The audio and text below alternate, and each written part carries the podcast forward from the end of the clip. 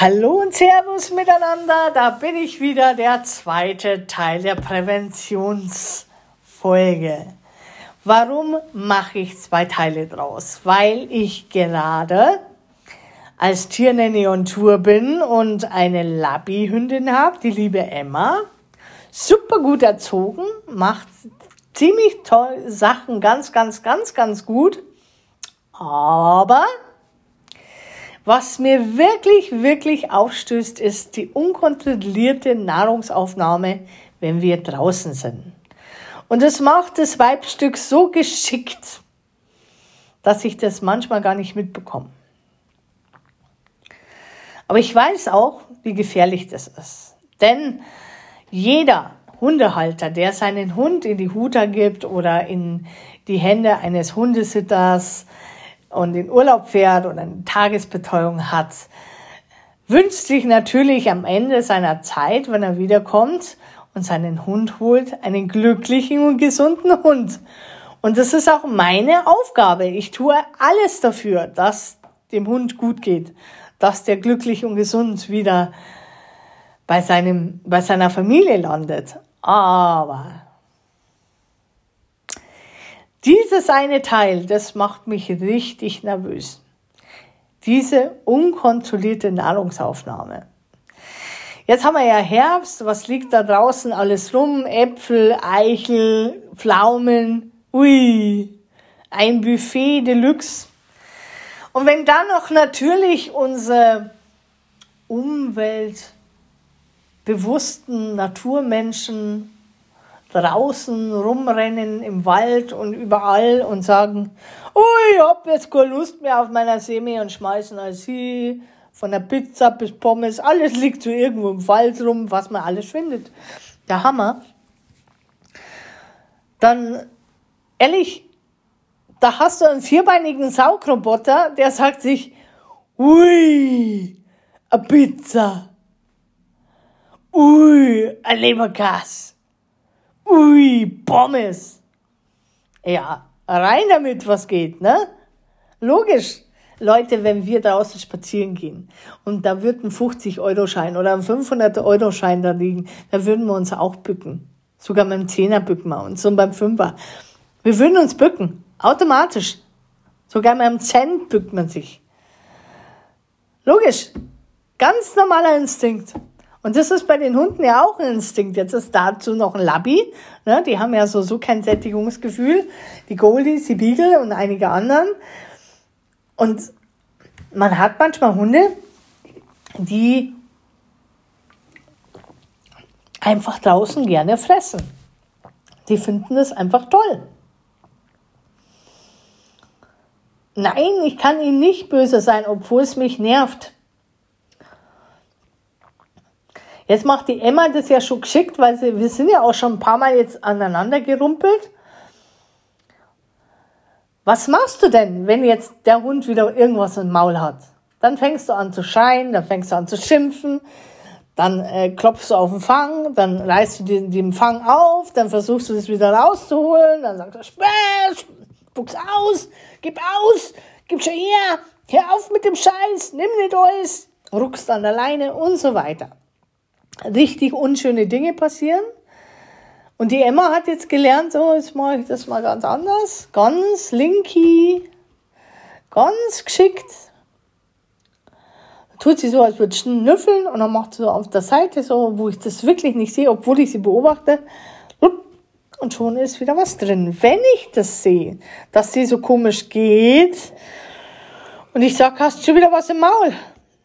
Schau mich mal an, und sie guckt mich nicht an, dann weiß ich ganz genau, da ist was im Maul. Natürlich probiere ich, dass es ausspuckt. Aber das Ende vom Lied ist, dass die ganz schnell kaut und runterschluckt. Gier. Ganz schnell. Weil die sagt, ah, bevor ich es ausspuckt, schluck ich es Hobby. Scheißegal. Ich kau nicht, ich schluck's im Ganzen. Was kann passieren? Klar, Scheißerei, Bauchschmerzen, wenn man so einen kleinen Apfel frisst, der vielleicht in der Sonne schon vor sich hingehrt. Gesund ist ja nicht. Aber So ist es. Was mir aber Magenschmerzen bringt bei solchen Hunden ist, dass wir ja, und das habe ich ja jetzt gerade im letzten Teil schon erzählt, nicht gesichert sind vor Giftköder. Ne? Und das Schlimme ist ja, ich kann sie ja nicht einfach laufen lassen. Ich würde sie ja gerne laufen lassen, kann ich aber nicht, weil ich ja gar nicht gucken kann, was macht die dahin. Ich kann noch nicht mal mit einer äh, ähm, 10 Meter Leine die 6 Meter vorlaufen lassen, weil die irgendwo, jetzt haben wir Mais, Mais haben wir auch noch, genau, die Maisfelder, dann wird der Mais rausgerupft, dann wird der Mais gefressen, ja gut, der kommt hinten wieder raus, aber ich sehe das halt nicht, was die da im Maul hat. Und das kann halt auch blöd ausgehen. Wenn das ein Giftköder ist, dann habe ich die Arschkarte gezogen. Und da verreckt dieser arme Hund, weil er so gierig ist. Weil ich vielleicht auch in fünf Minuten nicht aufgepasst habe. Aber ich habe das ehrlich gesagt nicht unter Kontrolle. Ich kann noch so gucken, die ist so schnell, die ist so schnell, da habe ich keine Chance. Manchmal schon, aber die meiste Zeit nein. So, was bleibt mir jetzt als Hundesitter eigentlich übrig? Ich bin ja Trainer, also habe ich ja immer so meinen Klicker dabei, ich habe Leckerlis dabei und wenn die irgendwas sieht, wo ich sehe schon, ah, da ist Interesse dann und ich kann sie vorher schon abpfeifen oder abrufen und sie schaut mich an, dann gibt es natürlich einen Klick und dann belohne ich sie dafür, dass sie eben nicht da dran geht.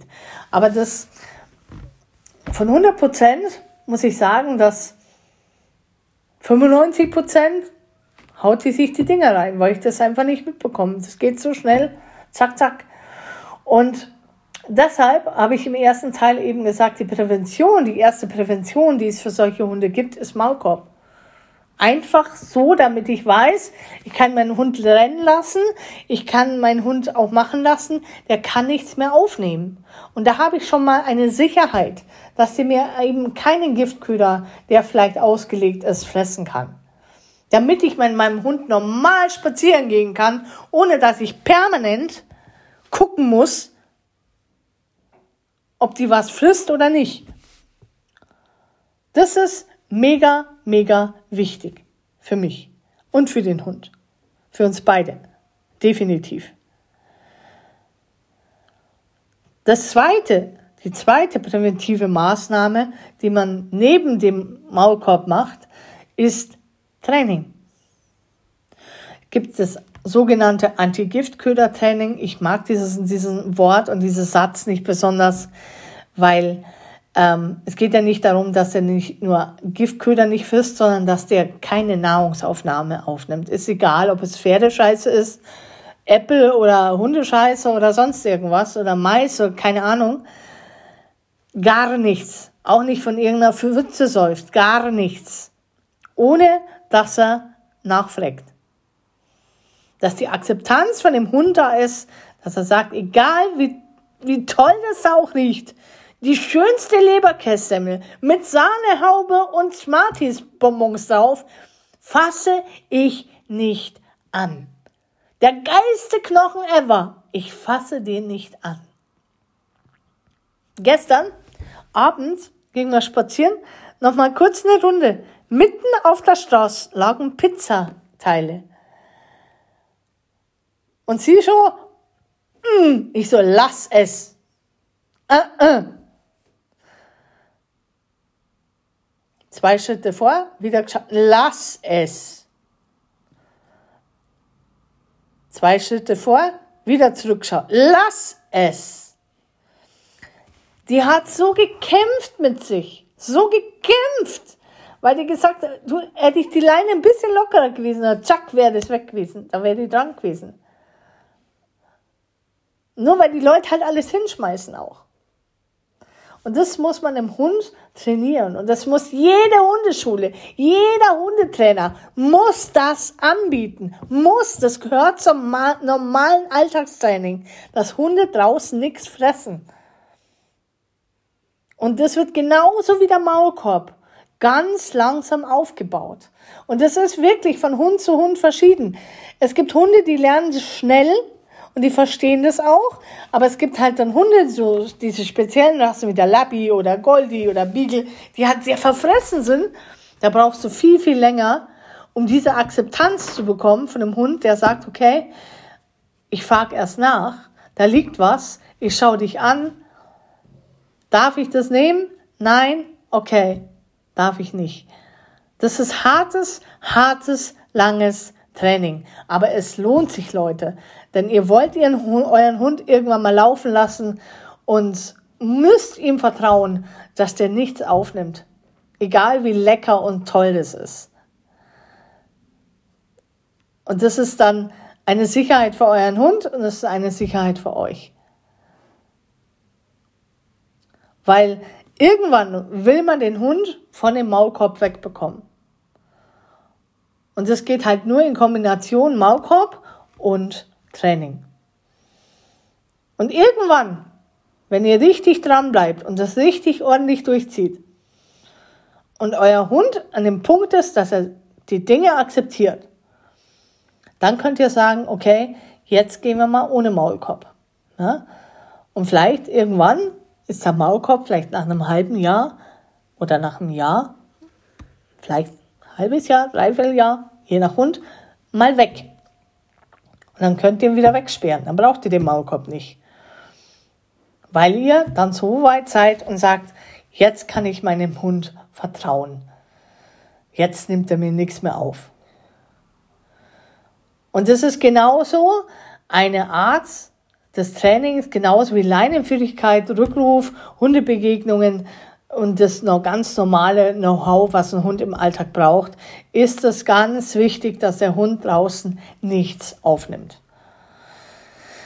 Weil sonst, ey, der, wirklich, wirst du Lebens nicht mehr froh, wenn du so einen Hund hast. Das ist echt ein, das muss trainiert werden, das muss geübt werden. Das ist so gefährlich. Du möchtest deinen Hund nicht so viel verlieren und nicht auf so eine brutale Art, wenn der irgendwas Schlechtes mal aufnimmt und es dann auch noch so gefährliche Aus Aufwirkung, Auswirkungen hat. Ja, ihr Lieben, das war's jetzt für heute. Meine Geschichte über die Emma. Ja, aber das, was ich halt, es sind nicht nur die Emma. Ne? Ich habe immer wieder Hunde, die gerne irgendwas fressen und alles Mögliche fressen und ähm, da wirklich, es geht nicht nur draußen, dass dann draußen irgendwelche ähm, ähm, Steine oder so oder, oder, oder Stecker angefressen werden und runtergeschluckt wird. Sondern es gibt ja auch wirklich Hunde, die alles ins Maul nehmen und zerstören und es dann runterschlucken. Ja? Ob das Stofftiere sind oder sonst irgendwas. Das muss dem Hund beigebracht werden. Es muss. Was da passiert mit dem Darm, mit dem Magen, das ist so, so gefährlich. Ja, also gerade wenn ein Hund Steine frisst oder dann auch noch, noch äh, äh, irgendwer Holz runterschluckt und es kann hinten den Darm aufreißen und, und hinten im Maul alles aufreißen, so gefährlich. Ich erlebe da immer Sachen, wo ich mir denke, Leute, also die finden das dann auch noch lustig. Also lustig finde ich es dann nicht mehr und die finden es dann auch an dem Punkt nicht mehr lustig, wenn dem Hund irgendwas passiert, dann finden sie es nicht mehr lustig. Also, ich wünsche euch einen schönen Dienstag. Genießt diesen wundervollen Feiertag. Genießt es auf der Wiesen. Wir hören uns das nächste Mal wieder. Bis dahin, eure Lissy.